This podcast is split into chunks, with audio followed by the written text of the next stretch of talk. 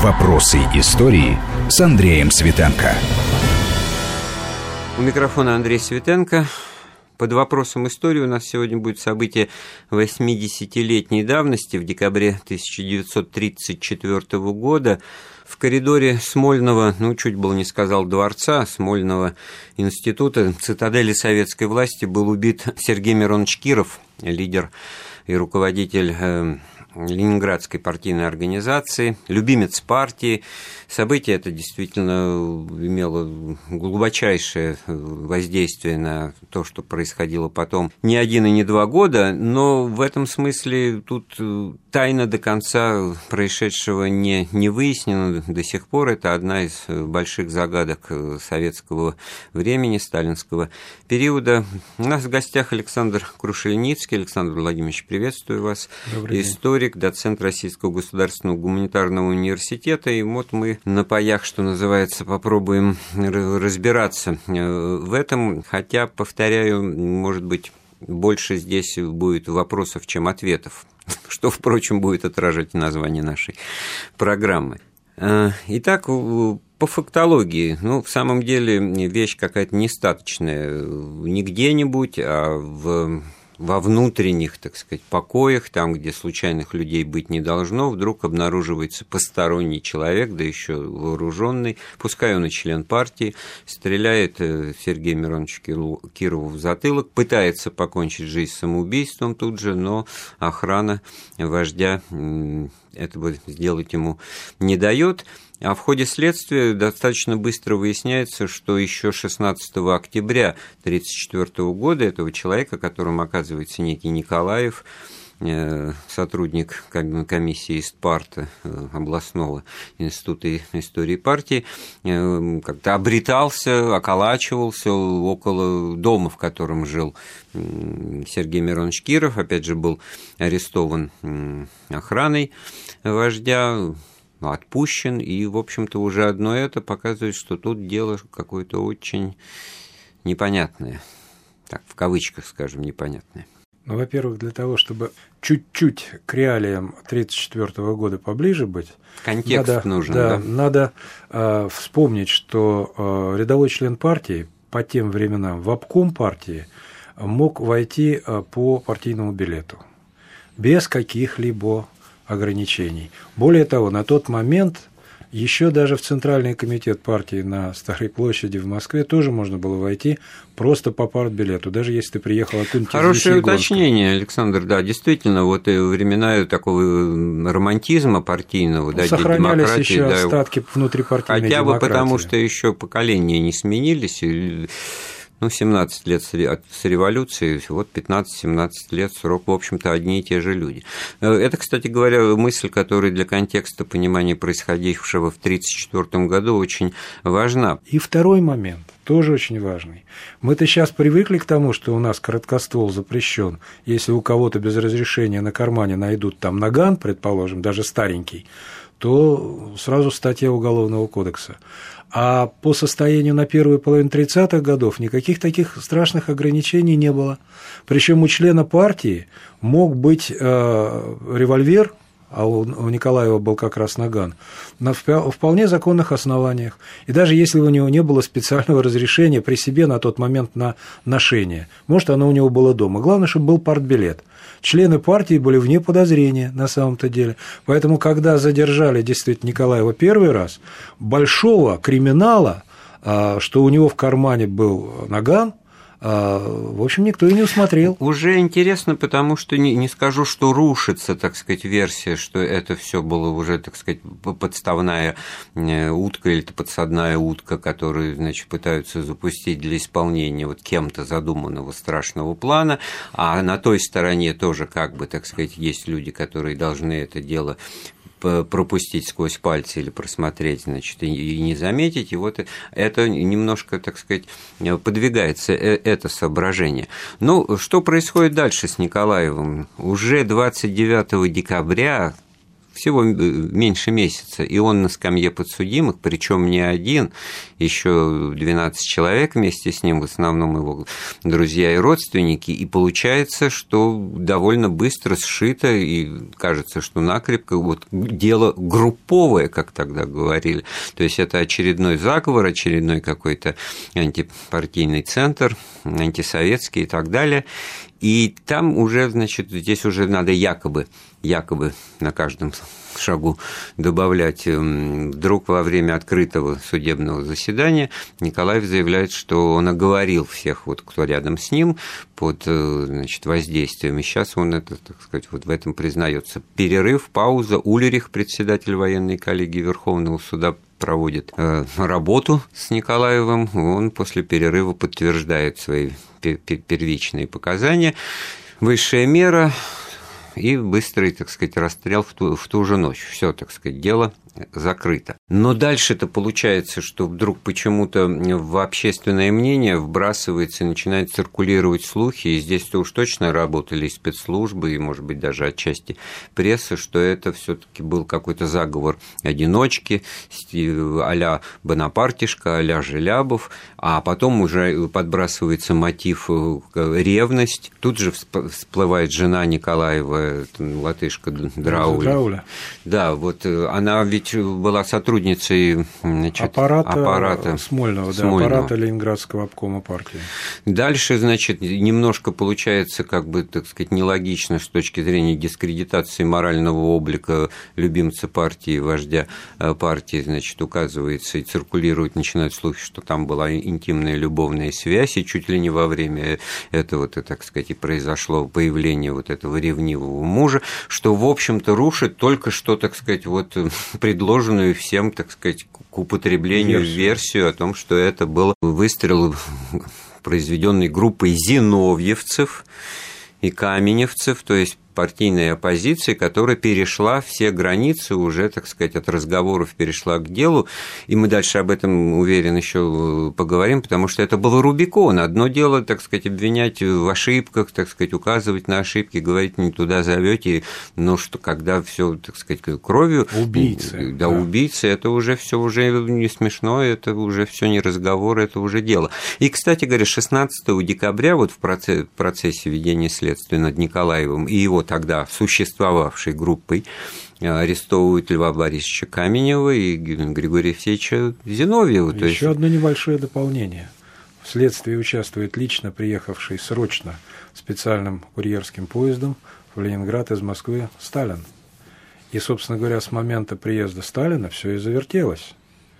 Поэтому тут э, самый крупный калибр политический вдруг выстрелил. А, конечно же, убийство, даже если бы на него свалился кирпич, внезапная смерть, а, можно сказать, наместника в северо-запад, на северо-западе СССР, она, конечно, была чрезвычайной. Но чтобы была такая реакция со стороны вождя – и это, конечно, беспрецедентно. А вы Сталин считаете, вообще что... никак, никуда никогда а не выезжал. Очень интересно. Вы считаете, что это неожиданно на, на это, так сказать, общественность, ну, аналитики, так сказать, ну, думающие люди, они всегда были, тогда их было, уверяю вас, немало. Они обратили на это внимание, и уже сам факт участия такой вовлеченности Сталина на какие-то размышления наводит, что он в ручном режиме Иосиф это Виссарионович делал. никогда ничего не делал а, спонтанно и импровизационно осознанно. И во всяком случае, если это и была импровизация, то э, достаточно быстро проанализированы были им же возможные результаты. Поэтому я вот я, лично а я. Я-то да. имел в виду, что никого не удивляло потом на протяжении десятилетий. Удивляло? Удивляло. Удивляло. А я думаю, что нет, потому что Киров вот Сталин, а следующий Киров, ну как же Сталину нет, Нет. Э, Киров не рассматривался как преемник Сталина, это позднейшие легенды. Вот, но это гораздо, гораздо более поздние э, всевозможные домыслы. Э, Сталин на самом-то деле неоднократно указывал своим соратникам, на необходимость крайней осторожности. Указывал на, на это еще с 25 года, когда началась череда довольно странных э, смертей насильственного характера, смертей всевозможных партийных лидеров там, областного масштаба. Падали самолеты, происходили какие-то автомобильные катастрофы, и Сталин всегда выглядел как такой мудрый наставник. Вот я же предупреждал, что нельзя без разрешения Политбюро летать самолетами. Я же предупреждал, что автомобили должны быть с особой охраной и так далее и тому подобное. И когда а, э, очередная смерть произошла, но он в конце концов сделал жест. Вот здесь важный момент решить, она очередная или очередная. это прецедент? Страна была подготовлена к тому, что вожди периодически, так сказать, уходят на тот свет э, Я вот на революционном вот посту. слушаю и думаю, ну, ну Дзержинский и то как бы задним числом, да, так сказать, ну, опять-таки, ну, навешаны собаки начнем были Фрунзе, на того. Начнем вот, с Фрунзе. Фрунзе да. А потом, ну, конечно, не, не того масштаба фигура, но а, всенародно известная, Котовский, странная смерть. А менее известна смерть э, Мясникова, авиационная катастрофа, в которой погиб а, герой гражданской войны Фабрициус. Ну, а потом, на самом деле, есть несколько фамилий менее известных из числа областных функционеров партийных, а, краевых, областных, которые тоже, так сказать, закончили свою жизнь Но каким-то таким странным образом. В данном случае ни, ни, ни, никто не спорит вот ситуации, э, не, некий человек, но хотя бы и неудивительно, конечно, что с оружием, но вдруг убивает. Да? а выстрел в затылок. Вот да, это разные вещи. Ну, будем говорить о, о, выгоде, о выгодополучателе современный термин. Продаст, кто, да? кто, кто, кто, значит, здесь получал выгоду, и, в общем-то, понятно, что напрашивается как раз ответ тут же, что это был Сталин, и вот и его участие прямое с первой же секунды, с первого часа в организации рассмотрения этого дела тоже на это указывает. Но тут ведь как получается? Вот Борис Годунов считается выгодополучателем от смерти царевича Дмитрия, хотя мы, как историки, в общем, знаем, что это все легенда и не, не соответствует она действительности, не будем углубляться в эту историческую параллель. Но вот, как тот же Ленин говорил, ищите, кому это выгодно. Но, тут Но вот, есть вот... ведь еще один принцип. Кроме, э, кроме того, что э, ищи кому выгодно, да, есть еще принцип, э, очень важный. После того, не означает вследствие того. Ведь политик хороший, а Сталин был прекрасным политиком, практиком, что-то уж там говорить. История уже расставила все на свои места. Он же э, блестяще воспользовался э, определенным результатом. И более того, лично вот меня убеждает в том, что Сталин не готовил вот специально вот этого убийства, Лично меня убеждает то обстоятельство, что как раз все носило достаточно импровизационный характер и э, участие личное Сталина в этом следствии, и довольно э, странные э, судьбы самого окружения Кирова. И более того, что, по сути дела, вот этот вот суд – который состоялся над Николаевым, а, был затеян главным образом только над его личными знакомыми и его родственниками, которые никакейшего отношения к политике ну, то есть, не имеют. которых и найти надо Если было, бы было, да. было все заранее подготовлено, там бы Зиновьев бы или его секретарь сидели на соседней скамье, уже бы все бы было подтасовано. То есть вы хотите сказать, что репутационных потерь э, для Сталина было больше? Вот, так он хотел как раз их избежать. Он воспользовался э, удобной ситуацией для того, чтобы устроить э, вот этот вот зиновьевский процесс и э, начать добивать оппозицию которую нельзя было оставлять за затылком у себя, ему на тот момент в той политической ситуации. Но при этом он, конечно, очень опасался того, что сразу скажут – это ты убил. Ведь в народе-то вот эта известная эта частушка тут ну, дурацкая, да. пошлая. Эх, огурчики да помидорчики Сталин Кирова убил в коридорчике. Ведь это же родилось тогда же. Тогда же родилось, и, в общем-то, как ни странно, отражало, ну, как бы, так сказать, понимание как, происходящего как процесса. говорили а, братья Стругацкие из того же Ленинграда происходившие, народ сер, но мудр, но сер. Вот Поэтому массовое удастся, Не сознание... знаю, вот удастся ли нам э, э, разделять там не, не, не только котлеты от мух, но вот это вот после того и вследствие того, потому что они в обнимку тут идут. Но, в общем, вот под знаком вот этого разделения, наверное, какой-то продуктивный момент у нас получится. Итак, что получается? Ведь контекст того года. В начале, в феврале, по-моему, 34-го съезд победителей, да, 17-й съезд партии.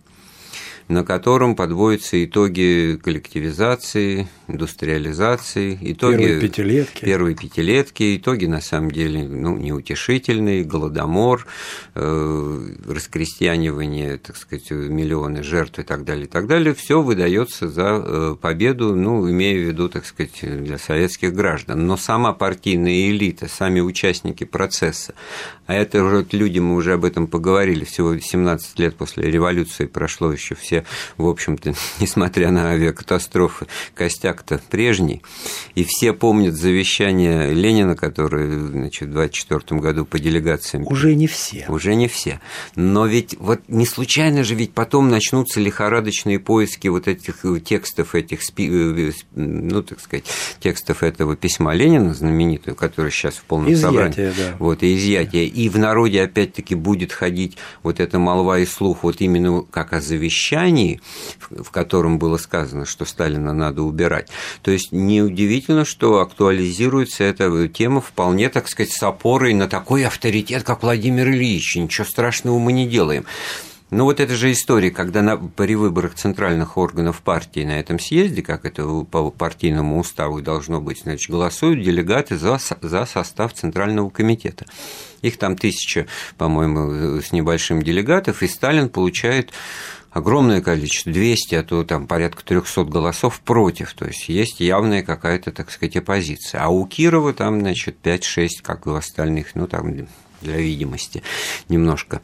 И якобы Сталин говорит э, председателю этой счетной комиссии, сделайте так, чтобы у меня тоже было минус там, 5, 6, 7, 8. Но при этом всем понятно, что, так сказать, Киров какой-то получается соперник, да, что Киров – это альтернатива, что Киров – это все таки пускай и, и не первого ряда, учитывая, так сказать, что ряд еще формировался Троцкими там, и Каменевыми, и Зиновьевыми, но все таки в общем-то, он рейтинг его высок.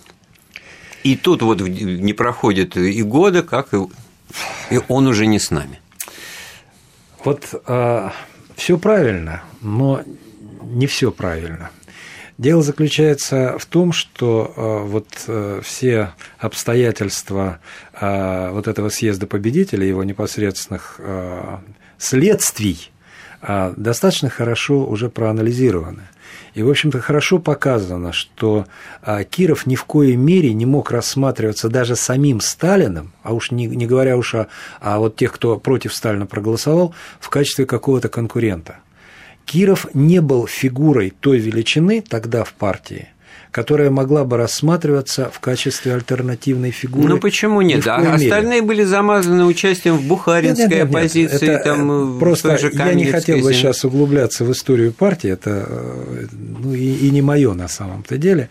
Но а, тут вот в чем ведь штука. Дело не в том, какие люди были на тот момент в обойме какие патроны были в обойме сразу после патрона Сталина, если бы его выщелкнули из этой обоймы. Дело заключается в том, э, в какой обстановке тогда партии стрелять приходилось вокруг. Страна в изоляции, из изоляции выйти не может. А первая пятилетка провалена, это было известно всем.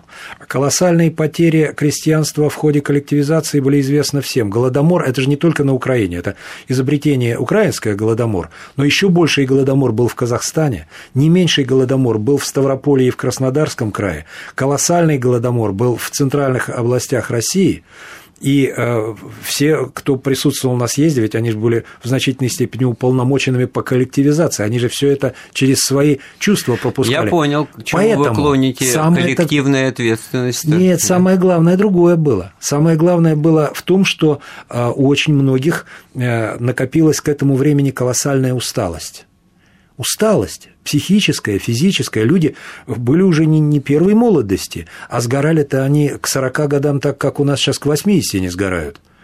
И вот, этот вот, э, вот это послевкусие после первой пятилетки, естественно, приводило к тому, что надо было искусственно возбуждать энтузиазм некие афродизиаки были а, запущены через средства массовой информации а, на советский народ. Ну, вот... Но те, кто стоял у руля, они же не были подвержены в той степени этим афродизиакам. Их надо было чем-то подхлестывать, их надо было подхлестнуть той же, по тому же самому рецепту, по которому подхлестывал в свое время Ленин. Ведь когда конница Мамонтова стояла, условно говоря, на пороге Москвы, как Ленин сказал, обращаясь к своим соратникам, которые не прекращались грызться, он сказал, что когда э, копыта э, казачьей конницы зацокают по мостовым Москвы, единственное различие между правыми коммунистами и левыми коммунистами будет заключаться в том, на какой стороне э, улицы, на каких фонарях их повесят.